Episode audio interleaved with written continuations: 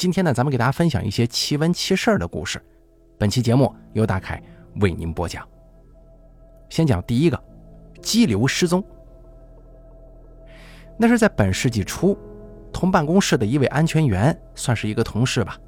他呀，动用十几年了，生长在涪江边，水性也过得去。那是一个假期，他带着老婆、外孙女到武都引水工程枢纽闸下不远处的涪江中游泳。因为这里水质很好啊，很受游泳爱好者的青睐，通常几十上百人在此处游泳健身。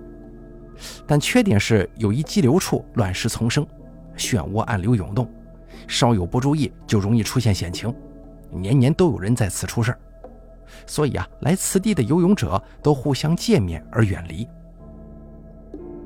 该名同事性格有点小张扬，他仗着自己水性还算可以，曾经试探着靠向激流。也确实有几次在此处冲浪成功的记录，并且啊还向人炫耀呢。但俗话说，淹死的人多是会水的。这次呢，就在他开始游向激流之初，他老婆发现苗头不对，就声嘶力竭的大声呼喊他赶紧回来。听是肯定听见了，他回过头来看了看老婆，向他摆了摆手，不知出于什么原因，反而奋力挥臂向前，瞬间就被卷入了激流。在浪头上起起伏伏，还得意地把一只手举得高高的呢。岸上以及水中的人，有人高呼：“恐怕要出事啊！”他老婆急得一下子就哭出来了。转瞬之间，这个同事就被浪头压入水底，再也没能浮上来。人群顿时炸了锅了，呼叫着救人。随着呼救声，沿岸站满了人，游泳者纷纷站在下游的水中准备出手。更有人手持长竹竿等待救援。可后来一两个小时过去了，也没人发现他的踪影。这个激流处是停不住尸体的，下面有两处水流较缓的回水深潭。打捞的人们乘着小船，用挠钩、渔网反复的搜寻打捞。两天过去了，还是没有着落。家属哭晕过去好几次，那可真的是凄凄惨惨戚戚，让人看了也落眼泪。出于同事情和工作需要，笔者我呢一直在关注协调此事，当然也会有些着急。这个时候，一位岸边村里的老乡提醒打捞的人，说是赶紧去死者家中，把他睡过的竹席子拿来放到江里头，哎，保准能打捞上来。用尽所有办法的人们都无用，只能听他的建议啊。于是乎呢，取来竹席，投入尸体最可能存在的水域，投入之后才拉了两三网。就把尸体从竹席附近打捞上岸了，他还保持着在水下爬行的姿势呢，身上也伤痕累累的。这个事儿让人啧啧称奇，但不知道其中原因何在。此事时隔多年，这一幕仍旧能够清晰的回忆。再给大家说下一个故事啊，青云镇水库灵异事件。在我们企业西边十多公里的青云镇有一个水库。我们管它叫一零一水库。这个水库啊，承担着供应我们企业的生活和生产用水的任务。为了保证用水安全，我们企业在这个水库边上建了一个集水站。这个集水站用几台大泵通过管道把水库里的水日夜不停地输送到我们企业的生产装置和千家万户。听老一代人说，这个水库原来是一个不大不小的天然湖泊。有一条暗河与湖泊相通，也有人说是离这里不远处的观音山上的水，通过地下河源源不断流到这里，日积月累之下，才最终形成了湖泊的。但不得不说的是，青云镇是个景色优美的小镇，这里有湖有观音山，当真是块福地呀。在解放前，一些有钱的富人曾经把这儿当做避暑的好去处。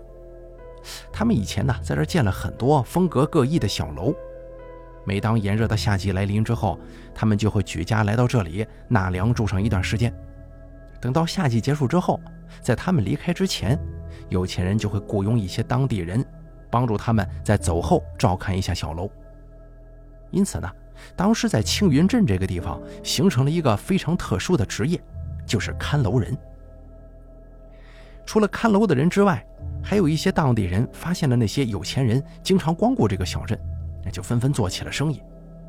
因此啊，青云镇这个地方的居民大多数不是开饭店的，就是做小买卖的，还有一些耍把式卖艺、开着戏班子唱曲的。所以啊，青云镇自古以来就是一个人很多，并且民风彪悍、也有故事的地方。解放以后，虽然青云镇开始发展农牧业，那些避暑的小楼也年久失修，倒的倒，拆的拆，但是在青云镇这个地方，仍然充满着争勇好斗的民风，而且这里人的穿着打扮、饮食生活习惯，仍旧保留着随处可见的遗风。因为我们企业是一个特大型企业，用水量巨大，所以当初在建厂选址的时候，水源问题是个非常重要的条件。后来，专家们考察了青云镇，认为这里有天然的湖泊，水量丰沛，常年不枯，是一个再理想不过的建厂地址了。但是却遭到了当地人的非常反对。其实那个时候啊，并不是当地人有什么环保概念，而是他们认为，既然你们建厂要用我们湖里的水，那就得掏钱，那就要给我们好处啊。后来经过好几轮艰难的协商谈判。企业答应给当地人补偿，这还不是最重要的。最后呢，企业给当地人不少的招工名额。企业厂子建好以后，就有许多当地人的子女当上了我们企业的工人。再后来呀，企业投资以湖泊为基础建好了水库。咱们以上说的这些啊，都是为接下来说的这篇文章做铺垫。现在言归正传。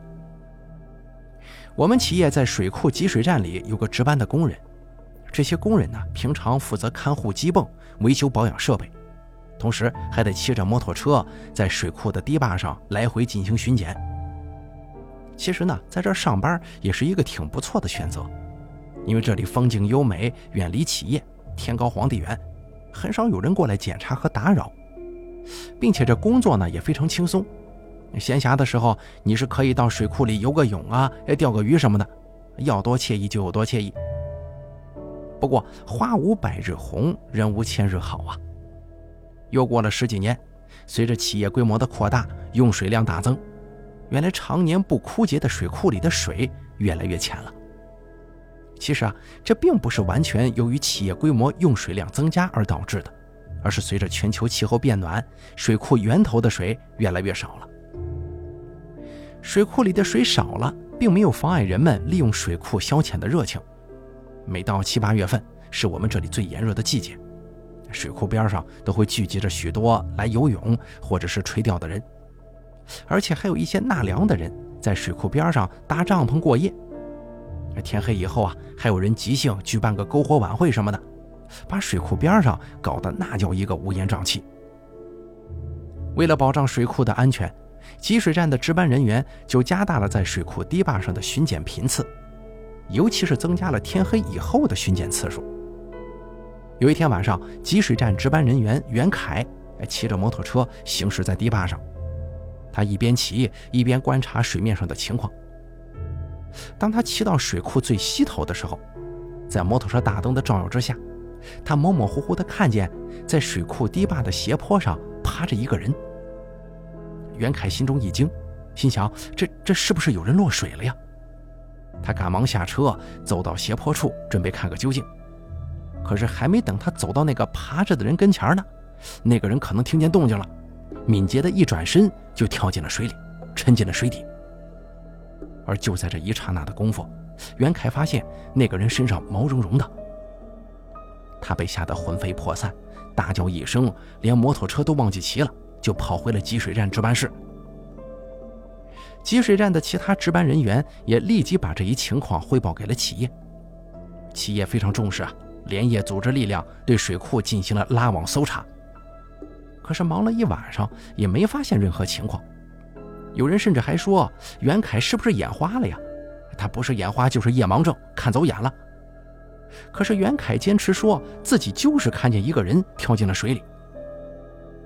刚开始的时候，有人在夜里跳水的传言还流传了一段时间，有些人甚至感到害怕。可随着时间的推移，水库慢慢的就恢复了平静。有一次，青云镇连续下了好几天的雨，水库的水位涨了不少。雨过天晴以后，来水库边上的人那就更多了。有几个水性好的男女青年开始结伙在水库里畅游。可是，当他们游到水库最西头的时候，隐隐约约地看见，在他们前方有一个人在游泳。可是让他们感到奇怪的是，这个人穿着一件非常非常怪异的泳装，看上去特别诡异。然而，当他们想追上那个人看个究竟的时候，那个人却突然不见了。就在这个时候，这几个男女青年中的一个女青年忽然感觉有一股强大的力量把她往下拽，他啊了一声就沉入了水底。其他几个人有些慌了，就潜到水中开始找那个女青年，但是水里连个人影都看不见。几个人急忙上岸，跑到集水站报告，结果跟上次一样，经过搜查，水库中仍然还是啥也没找见。这件事情出来以后，到水库游泳的人基本上就没了。后来有一天，集水站一名值夜班的工人起夜小解，而他这一小解竟然再也没回来。于是水库里有水怪的传言开始盛行，来水库消遣的人也就越来越少了。后来过了好长时间，有一次有个集水站的值班人员照例骑着摩托车在堤坝上巡逻。当他走到水库最西头的时候，他看见了一个戴着斗笠的老汉在水边钓鱼。因为那天水库边上的风特别大呀，这风把老汉的衣服吹得像是船的帆一样鼓鼓的。因为当时已值秋末时节，很少能见到有钓鱼的人，而且这位老汉的装束也非常奇怪，就像是四十年代的人一样。这个巡逻的人就好心下车，对老汉说了最近水库里经常出事的这个情况，让这位老汉一定要小心。老汉嘴里就答应着，但他很明显并没太在意巡逻人说的话，仍旧坐在那钓鱼。巡逻人员一看，就准备骑上摩托车继续巡逻了，可结果摩托车怎么打也打不着火。老汉看到这个情况之后啊，站起身来，走到摩托车跟前打开引擎盖。三下五除二就把这车给修好了。那个巡逻人看到老汉的脸被风吹得红红的，就摘下了自己的围脖送给了老汉。因为这个围脖是企业发的，可以定期领取。他送围脖呢，既是对老汉表示感谢，哎，这东西呢对他来讲也不怎么值钱。等到巡逻人员转过水库西头，再一回头的时候啊，他发现那老汉已经不见了，他不知道什么时候走的。自从水库的人来了少了以后，水库慢慢恢复了平静。有一次，那个巡逻人闲暇无事，跑到观音山上徒步。观音山上有一大块墓地，里边埋的呀，大多数都是青云镇的当地人。他发现，在一个刻着“看楼人”的墓碑上，挂着一个橘红色的围脖，非常醒目。巡逻人越看那个围脖越熟悉啊，就走了过去，仔细一瞧。哎，那不正是自己送给那老汉的围脖吗？因为上头有自己的编号和名字呀。再给大家讲下一个故事啊。逼着我小时候啊，身体不是很好，总能看到一些别人看不到的东西。我妈说这是我煞气太低了，就让我把一包朱砂随身带在身上，说是可以辟邪。我一直到二十岁之前，还会经历一些不可思议的事情。先给大家讲其中一件吧。有一年春节放假回老家，由于父母长期在外上班，我也在外求学，一年也就回来这么一趟。家里的老房子也没咋收拾，有很大的灰尘味儿。我爸说这尘味太大了，他们再收拾一下，晚上让我去新房子里住。我家还有一套新房子，就在村子的外面，靠着省道的位置，离老房子大概有一里地的距离，也是没人住。不过呢，新房子还算是干净的，里面装修了一间做卧室。吃完晚饭以后，我独自拿着被子，拎着手电筒过去了。虽说是过年啊，但乡下到了晚间还是比较安静的。冬天的风干冷干冷的，我把被子紧紧地抱着。路上没有灯，但是这条路我从小到大走了无数遍了，那闭着眼也不会迷路啊。可是就在我路过一个住户家的时候啊。我这头发全都竖起来了。早年间，这家屋子的男主人因为喝酒跟别人发生争执，被别人在家中抹了脖子。哎呦，当时那是满屋子血呀！我小时候还去看过呢，现在都成了心理阴影了。路过这边，我自然不敢多瞧，心跳的厉害。手电筒的灯光在大门上就这么划了一下，我发现他们家大门为什么被全喷成黑色的了，看起来更加诡异了。忽然之间，我听到里面有隐隐的说话声，但是听不清。听说这家男人死了之后，女人带着孩子早就走了，应该很多年没人住了才对呀。我想也不敢多想，腿都有点哆嗦了，害怕极了，就赶紧加快脚步往前赶路，脑子嗡嗡的。来到了我家的新房子，我赶紧把大门锁好，关了门窗，就躺在床上准备睡觉。但是刚刚发生的一幕让我都不敢关灯睡了，我就把灯开着，这样半睡半醒的躺着。后来不知过了多久，我忽然就醒了。醒来之后啊，这脑袋疼得厉害。我镇定了一会儿，然后看见我的窗帘怎么一直在飘动啊，好像是有风在吹一样。我记得我明明把窗户都关好了的。不可能会有风吹进来，难道说是忘了关了？我看了看手机，已经是凌晨两点钟了。我起身去关窗户，发现窗户是关着的，也没有任何风吹进来。我用力拉了拉窗帘，也没啥不对的呀。我心里犯嘀咕了，难道说这是又让我碰见东西了？我赶忙拉好窗帘，回到床上坐着，点了一支烟。我盯着窗帘不断的看，这会儿啊，它不飘了。我刚庆幸还没多久呢，诡异的事情紧跟着发生了，它又开始飘了。我猛地站起身来，对着窗帘就骂：“听说这样做可以吓退那些不干净的东西。”我就说：“我要撕了你！”我伸手就去扯窗帘，但是当我扯开窗帘的那一刻，我后悔了，因为更诡异的事情发生了。窗帘后面是我家的小院，很多年没清理了，杂草丛生。我往院子里这么一看，我当时差一点因为恐惧而晕死过去。你们猜我看到什么了？在杂草当中，有一个女人抱着一孩子，就这么站那儿一动不动的，还一直盯着你。要不是因为有堵墙隔着，我当时吓得都不想活了，脑袋瞬间关了机，嗡的一声，一片空白，连话都说不出了。我心想：完了，这回是真遇上了。我在心中一直念着阿弥陀佛，阿弥陀佛，才让自己再次镇定下来。我用正在发抖的手猛然拉上了窗帘。哎呀，我实在是不想再看到那个场景了。那一夜真的很煎熬，根本就没睡，在屋子里来来回回走了几百遍，完全不敢出去。一直到天亮时分，我要去一探究竟。打开后院的门，我发现院子里空空如也，除了杂草之外啥也没有啊。而那处房子最后也卖出去了，不在那儿住了。再给大家讲下一个故事。逼真我爸爸呀是跑大车的，二零一八年阴历十二月二十一号，距离过年还有九天，他四十五岁那年，在一个冬夜的凌晨出车祸去世了。人家都说跑大车的都迷信呢，我家也不例外。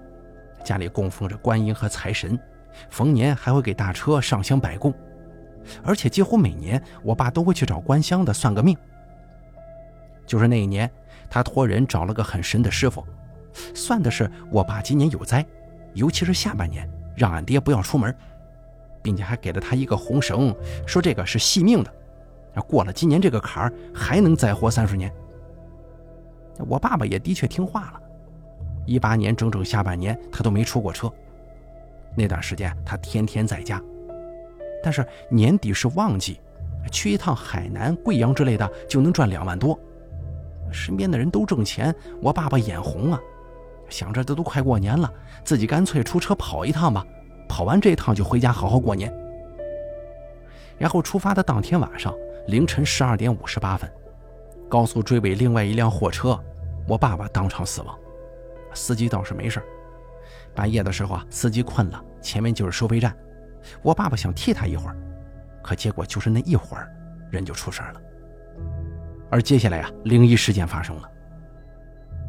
上头我也说了，我爸是二零一八年年底去世的。我在二零二零年的时候交了个男朋友。有一天晚上，我俩在外头吃饭，他送我回家的时候已经半夜十二点多了，车停在马路旁边。他突然问我：“哎，你家旁边不是没人吗？”因为我家旁边左右邻居都搬走了，很是荒凉，也的确没人。我就说：“对呀，怎么了？”我男朋友没说什么，然后我们又在车里说了一会儿话，他就回家了。后来过了有几天的功夫，他突然给我发信息，问我家的门牌号，我爸爸叫什么名字，乱七八糟的。我就问他：“你问这干什么呀？”然后他就给我打了个电话，大概内容是：那天他送我回家的时候啊，看到一个人从树林里出来了，走到我家门口就消失不见了。重点是我家的大门一直关着呢。他一开始认为是个路人，可左邻右舍都没人呢，这谁大半夜走路连个手电筒都不打呢？本来我们俩可以认定这是个幻觉，可是我男朋友斩钉截铁地说，他还跟那个人对视了。那个人走到一半，站在原地就看我男朋友，我男朋友呢也看那个人，然后那个人才走到我家门口消失的。我男朋友说，当时他快吓死了，一路放着大悲咒才敢走的。回到家就请了高人给看看这咋回事啊？是不是碰见啥不干净的东西了？而那个高人说他看见的是他的岳父，也就是我爸爸。然后就开始给我爸爸烧元宝啊，以及各种各样的东西给他。那段时间我男朋友的点子确实挺背的，很多朋友问我男朋友见的到底是不是我爸，但可以确定的是他不是活人，因为活人不会凭空穿门消失啊。其实我们家的车很老了，这么多年也跑累了，按计划就是过了年卖车的，去物流园开个小炒店，不想再干这一行了。甚至我爸爸妈妈都去了好几次物流园，把地方都给看好了，但是就没过去那个年。我爸走之前，我上大二，二十岁的我以前很不懂事儿，后来一夜之间好像长大了。他走了以后，我自己兼职承担生活费，知道了陪伴，也明白了什么叫做爱。经常给爷爷奶奶跟妈妈买礼物，可是我爸爸没穿过我给他买的衣服，也没吃过我做的饭，遗憾呢。再给大家讲下一个故事啊，说一个发生在我表姐身上的真实事件吧。那是在一九八七年的一个秋天，表姐呢在我们当地的小镇上一个筷子加工厂上班。有一天，她自己加了一会儿班，下班比较晚。大约晚上六点半左右，天就完全黑了。回家的路上，他遇到了两个酒鬼向他靠近，表姐赶忙躲在一旁。可谁成想，那两个酒鬼还是不依不饶，一直向他紧逼。那个时候没有路灯啊，慌忙之下，本应该往镇子里走的表姐，却走向了镇子的相反方向。当地的筷子厂本就在小镇的边上，没走出多远，他就走到了一片坟地。表姐没看清脚下的路，慌里慌张之中，她感觉自己被啥东西给绊了一下，头猛然磕到，一下子人失去了知觉。等她醒来的时候，天已经亮了，她发现自己竟然躺在一个破旧的棺材里，棺材里面还有一个死人的骸骨。表姐不禁吓得大喊大叫啊，奋力从棺材中爬了出来，辨明方向之后，一路小跑回了家中。惊魂未定之下，父母就来追问：“你一个姑娘家家的，一宿没回家，上哪撒野去了？”表姐撒了个谎说：“啊，去闺蜜家里住了，啊，搪塞了过去。”后来在家躺了一天，没敢去上班。第二天她正常去上班，一切如同往常一样，并无什么不同。可是过了几天之后啊，她感觉厂子里的人瞅她的眼神怎么有些异样呢？还有人在背后对她指指点点呢。这个时候，她的好闺蜜就过来追问她那天到底发生了什么。表姐就跟她实话实说了。然后呢，她闺蜜就跟她说出了为什么有人会在她背后指指点点。原来啊，那两个酒鬼在追了她一阵子之后，来到坟地就见不到她的影子了，并且还失去了方向，走了大半夜也没能走出去。这应该就是遇到了传说中的鬼打墙啊。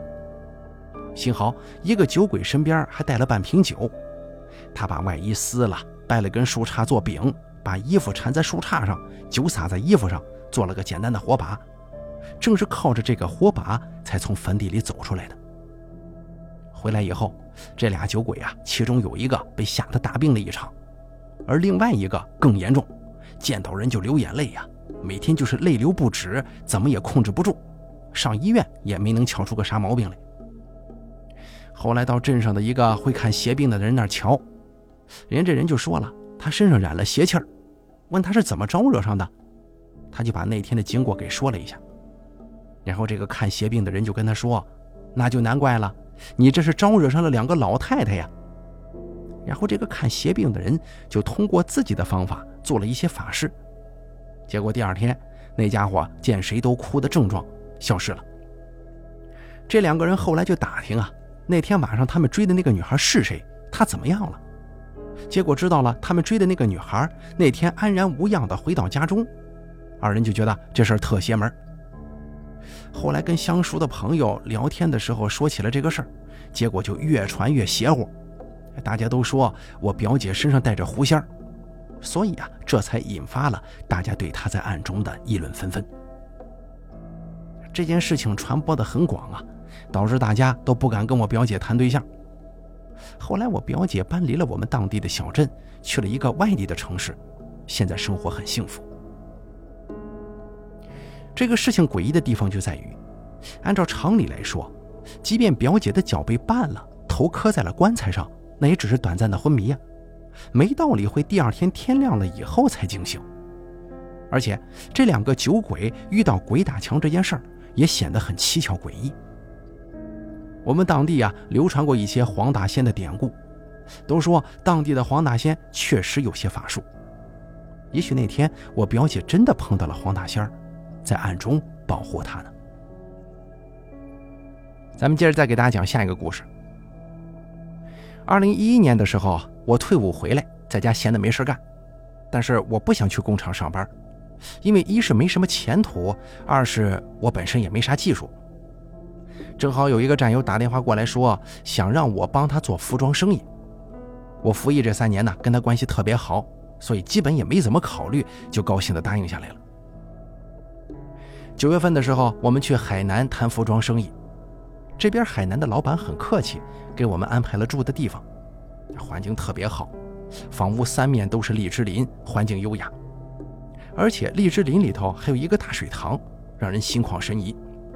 特别是我一个北方人呐，真的感觉如痴如醉，就像是在画里一样。因为有很多事情要谈，我们在这儿整整住了半个月。而就在这半个月里，在这个屋里面发生的事儿，让我一生也忘不了。刚住进这个屋子的第一天，我就感觉不对劲儿啊。晚上什么事儿也没有，可是到了凌晨，朦朦胧胧之中，我好像听到有人在屋里来回走动，但又不是很清楚，我就没太在意。第二天，在我熟睡的时候，又朦胧中听到了那个声音。没过一会儿，我还听到有人在翻东西的动静。我摸到床边的开关，打开了灯，屋里照得很亮，看得也很清楚，啥也没有啊。虽然我睡得不好，但天亮以后我也是啥都没说，因为我不相信有什么诡异的事儿，只是觉得吧，自己应该是在新的环境当中睡糊涂了。可后来呀，每天晚上都有那个声音，我也强迫自己不要害怕，没什么其他的邪乎事。直到有一天晚上睡觉之后。我感觉迷迷糊糊的，被啥东西压得喘不上气儿来呀！我使劲睁开眼睛，但是眼睛只能半睁着，脑子还是清醒的。我用力的想推开压在我身上的东西，但是却发现自己一点力气都没有。而就在这个时候，我忽然看到在窗户上有一个小女孩在对着我笑，还向我招手呢。我拼命的想挣脱，然后忽然一下子醒了过来。发现自己满头大汗，再打开灯看看屋里头，啥也没有。我坐在床上，久久不能平静。我拼命的告诉自己，这世界上没有鬼。我曾经当过兵啊，邪不压正嘛。后来就这样待了半个月，生意终于谈成了。临走的时候，海南老板很客气，弄了几大桌庆祝。酒过半斤之后，有一个经理问我：“哥们。”你胆子可真够大的，那房间空置了四五年了，都没人敢住，你这都睡了半个月了呀，没事吧？”我一听也实话实说了，就说出了有那个小女孩跟那个压床的事儿。海南老板听到这儿，才说出了这个房子以前的故事。以前有个七岁的小女孩在荔枝林的那个澡堂里洗澡的时候被淹死了，尸体还放在我睡过的那张床上，足足待了有三天呢。我听他讲到这儿，心想：你这不是坑我吗？反正从那以后，我再也不敢在陌生的屋子里睡觉了。再给大家讲下一个故事。笔者我是一个心理咨询师，唯物主义教育深入我心。我从来不相信有什么鬼怪呀这种事情，但我的亲舅舅曾经多次跟我提起发生在他身上让他永远铭记祖宗恩德的一件事，令我非常迷惑。我舅舅是个生意人，他现在六十三岁了，之前也是上过高中的人，那会儿学历不算低呀。他人胆子就很大，也从来不信鬼神。大概二十多年前的某一天，他跟一群做生意的朋友约好了去龙回谈合同细节。我们那里是邵阳五港，离龙回大概一百多里路，需要坐大巴车。我舅舅经常跑这条线路，跟司机很熟悉。他早就买好了票，等着那趟大巴车经过家门就上去。他说，上午八九点钟的时候，大巴车就来了。他也在路边等候多时。车子一停，他就像往常那样迈步上去。可诡异的是，他竟然怎么也上不去。他说：“他使劲提起脚来上这个大巴的台阶，但就是上不去，就好像是有人扯着他的腿似的。”那会儿周边也没别人呢，就他一个。他试了又试，平常轻松走上去的大巴竟然上不去了。啊，司机也觉得莫名其妙的。万幸的是，舅舅似乎忽然醒悟过来。他心想，今天上车这么奇怪，还是算了吧，就没上去，准备第二天再去。结果在第二天的时候，他就很轻松地上了另一辆大巴车，而且他还听到师傅说，那辆他上不去的车，昨天发生了重大车祸，全车掉下了山崖，幸存者寥寥无几。舅舅听了之后，吓出了一身冷汗，难道说这就是祖宗显灵保佑了？舅舅决定去问仙婆，而我舅舅这个人呢非常聪明，他说一开始的时候啊什么也没跟仙婆说，就问仙婆最近他的气运怎么样。结果令他震惊的是，仙婆竟然变了音，对他说：“好孙子呀，我都快没力气拉住你了，你怎么这么倔，一定要上去呢？你要是再迈一次的话，我就真拉不住你了。”舅舅回去以后，就给他去世的爷爷奶奶烧香烧纸。他说这件事情啊，真的就改变了他的看法。他每次跟我讲起来都唏嘘不已。我舅舅不是一个信口开河的人，所以这件事儿我也百思不得其解啊。甚至有人说，这科学的尽头就是神学，也许吧。再给大家讲下一个故事啊，这个是我姨的事儿。我姨这人胆子比较大，所以遇到一些乱七八糟的东西的时候，她还不怕呢，张嘴就骂。据说骂了之后啊，就会给他骂走。我姨有个不错的朋友，一个村的同龄嫁过来的，她俩呢算是闺蜜吧。闺蜜的老公很早就死了，也就是闺蜜结婚没几年，老公就没了。因为我姨跟闺蜜以及闺蜜的老公住得很近，来往也比较多，互相之间特熟悉。那个时候洗衣服都是去河里洗，就是现在还有很多人也去河里洗呀。这个流水水大，石头上洗洗得很干净。我小时候也是这么过来的。有一回，我姨跟她闺蜜一起去河边洗衣服，洗衣服的时候啊，都是洗干净一件就晒在旁边的草地上。等到洗完所有的衣服的时候啊，大多数的衣服已经晒个差不多了。哎，越晚洗的衣服它越湿嘛。我姨的衣服少，很快就洗完了，就帮闺蜜洗。洗完衣服之后，就开始收拾回家。最湿的衣服放在脸盆下头，一次往上放半干的。当时呢，我姨有个床单稍微有点潮，自己盆里的衣服都是干的呀，要放哪个位置都不合适，就跟闺蜜说：“我这床单放你衣服中间吧。”于是闺蜜的衣服中间就有了我姨的一个床单了。俩人收拾好之后，背起篓子，一边往家走，一边聊天。小河在村子的北边，大约一公里的地方，中间会路过很多村里的地。我们那个时候实行的是土葬，哪个地里头都有分队，也就是说，每块地里头都有埋葬着去世的人。洗完衣服是中午的时间，我姨跟闺蜜一边往家走，一边聊天，说回家做什么饭吃。可忽然之间，这闺蜜篓子里头的那个我姨的床单，啪的一下子被扯了出来，扔到了路边。那下子把我姨跟她闺蜜都吓呆了。第一，没有风吹，就是有风吹，也应该先吹落最上头的衣服呀。这床单上面还压着好几件衣裳呢，都好好的，就我姨的床单哎被扔在了路上。第二，这个床单啊不是掉下来的。就好像是有人生生扯出来给扔到一边了，关键是不是掉到篓子的下面，而是扔出去了很远。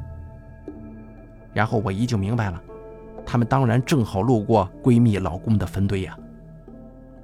我姨呢就喊着闺蜜的名字说：“立夏呀，你说这是不是你老公干的呀？”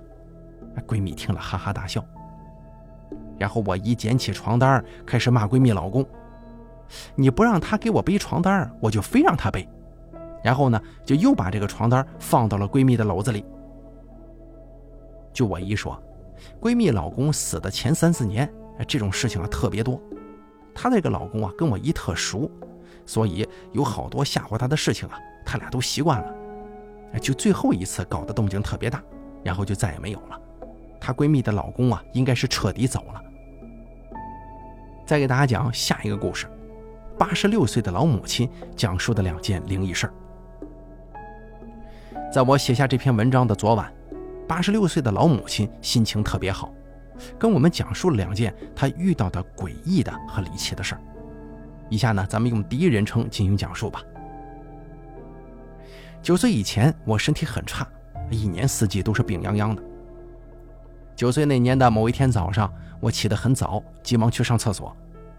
等我从外面回来的时候，一下子就晕倒在了堂屋里。我妈吓坏了呀，费了半天劲儿才把我给弄醒。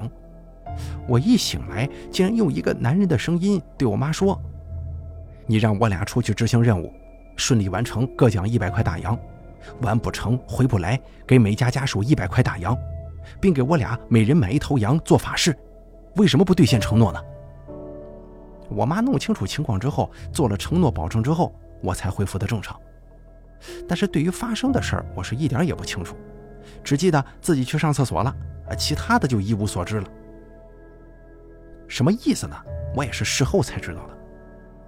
那个时候我们那地方没解放，当时我爸爸是路桥大队的大队长，他要进山去剿匪，就事先派了两个人去侦查情况，并且呢还对他们俩做了承诺。由于他俩没完成任务，造成剿匪很被动，连日忙着应对反常情况，就抽不出时间去兑现这份承诺。而这两个人中的一个人阴魂不散，伺机到我家来讨说法。由于我平常身体差呀，那天又单独外出，于是他就趁机附在了我身上，陈述这个情况。我爸听我妈讲述了这件事之后，十分惊讶，立马派人赶紧兑现了承诺。说来也奇怪啊，也正是从这件事之后，我身体逐渐好了起来，直到现在也没出现过任何类似的情况。还有第二个事儿，我妈妈死得很早，我去请隔壁的老王叔来帮忙。他一听说我妈今早死了，很惊奇地说：“哎，昨天晚上十二点左右，我来烤烟房添煤，听到你家院子里传出许多马的那种铃铛的声音。”还有很多人说话的声音，特热闹。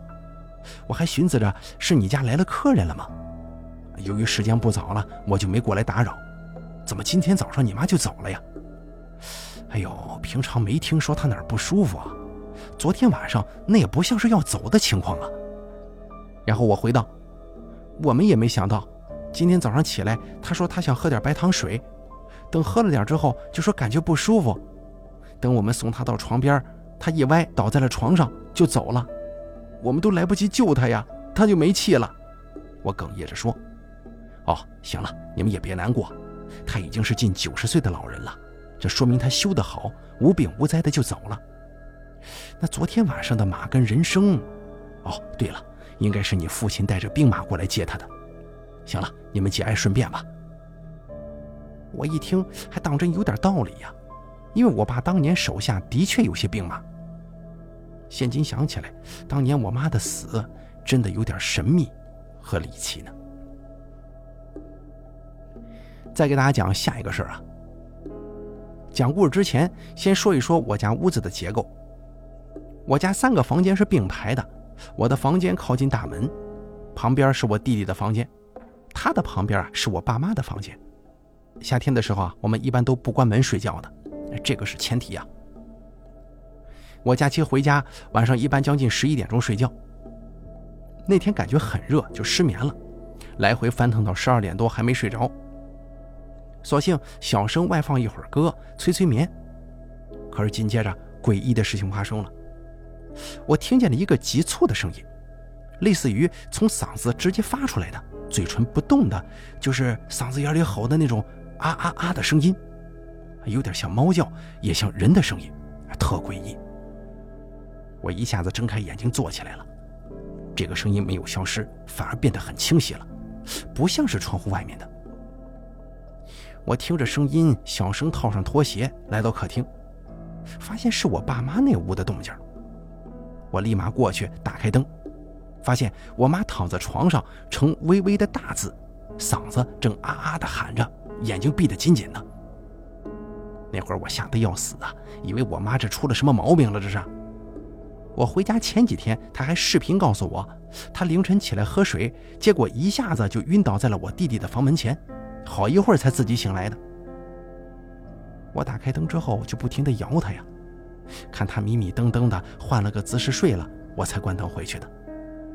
在这中间，他没有说话，也没有叫我，我看没啥事就关灯回去睡了。在这要说明一点啊，我妈房间的结构是进门右手靠墙有个柜子，床跟柜子是平行的，我摇她的时候是背对着她的衣柜的。第二天早上，我妈醒得早，在屋里换鞋出去买菜。我迷迷瞪瞪地问她：“昨天晚上你怎么回事啊？是不是做噩梦了？”她坐在我的床上，问我还记不记得前几天告诉我的她一个高中男同学去世的事情。我说记得，因为前天晚上我妈还给我看了她高中的毕业照片呢，还给我指了那个叔叔是谁，随后就把照片扣在抽屉里了。我妈表情复杂地说。就是我跟你说的那个人，他昨天来找我了。我一下子没了睡意，后背都发凉了。我妈说，昨天晚上她梦到那个叔叔从她房门进来了，头上有一圈光，脚下像是安了轮子一样，唰的一下子就过来了，然后架着他的两个胳膊，要他跟着他从阳台走。那我妈哪能答应啊？就说你走吧，我不能走。他就硬夹着我妈要走。我妈那会儿浑身没力气，就喊我弟，我弟没动静就喊我小名，然后我听到了就过来摇他了。紧接着重点来了，我妈说，在我摇他的时候，那个叔叔就站在我的身后，就在那个衣柜处，一直没走。我也根本没把我妈摇清醒，所以他都没说话，只是翻了个身。而当我关灯走了以后，我妈就求他呀。说过几天回老家的时候会去他的坟上看看他，他这才又飘着从我家阳台走了的。逼着我呢是个恐怖片爱好者，恶心的、吓人的我都看过，我自认为还是有几分胆气的，但这个事儿当真把我给吓尿了。尤其我妈问我昨天是几点钟去了他屋子，我想了想，大概一点多不到两点的功夫吧。她的表情更复杂了。我妈说。你那个叔叔就是大概在那个时间没的，我的汗毛都要炸了呀！大夏天的后背发凉。我妈又回想了一下，我回来之前她曾经喝水晕倒了吗？也是凌晨的那个时间。但我不理解的是，为什么那个叔叔要来我家呀？可能他过世的时候，我爸没让我妈回老家去，或者是我们随意指了指他的照片，还有随手扣在抽屉里这个事儿，把他给惹怒了。反正从那以后，我晚上都不敢睡太死，生怕又出什么幺蛾子。我跟我弟弟也说了这个事儿，他也感觉特后怕。然后没过几天，又是我妈，又是大半夜。这回啊，我妈在客厅沙发上睡觉，又是凌晨时分，我听见她发出啊啊啊的声音，但这次，她嘴唇动了，声音要大得多，不过还是一样的惊悚。我一下子就醒过来了，鞋都没穿，直接跑过去开灯摇人。我弟弟也一下子从房间跳了出来，还问我怎么了。而这回啊，我彻底把我妈给摇醒了，确认她没有在迷迷瞪瞪的，我俩才回去睡的觉。第二天我问她梦见啥了呀，她只是说做了个梦，但具体是什么梦她不记得了。哎呦，反正这件事把我给吓尿了。不管什么恐怖片，那都是发生在别人身上的故事吗？可一旦发生在你自己的亲人身上，那恐怖程度直接翻倍。我不敢想。